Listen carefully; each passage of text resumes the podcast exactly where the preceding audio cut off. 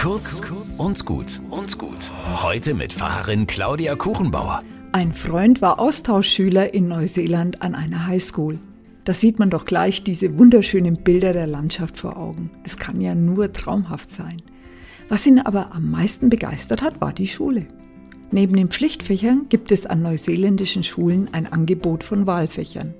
Da kann man lernen, wie man Fische fängt und räuchert, man kann reiten lernen oder wie man ein Kajak steuert, Theater spielen oder Didgeridoo tröten. Daran erinnert er sich immer wieder begeistert. Die Lehrkräfte dort wissen, dass die Interaktion mit anderen und in der Natur wichtig für die Charakterbildung und die soziale Kompetenz ist. Sie bieten ihr Leidenschaftsfach an. Denn die Schüler sollen neben Mathe und Sprachen vor allem lernen, dass das Leben Dinge bietet, für die man brennen kann. Dann wird man auch gut drin und versteht automatisch, wozu man Mathe, Physik und Sprache in dem Bereich praktisch braucht. Heute ist auch bei uns der erste Schultag.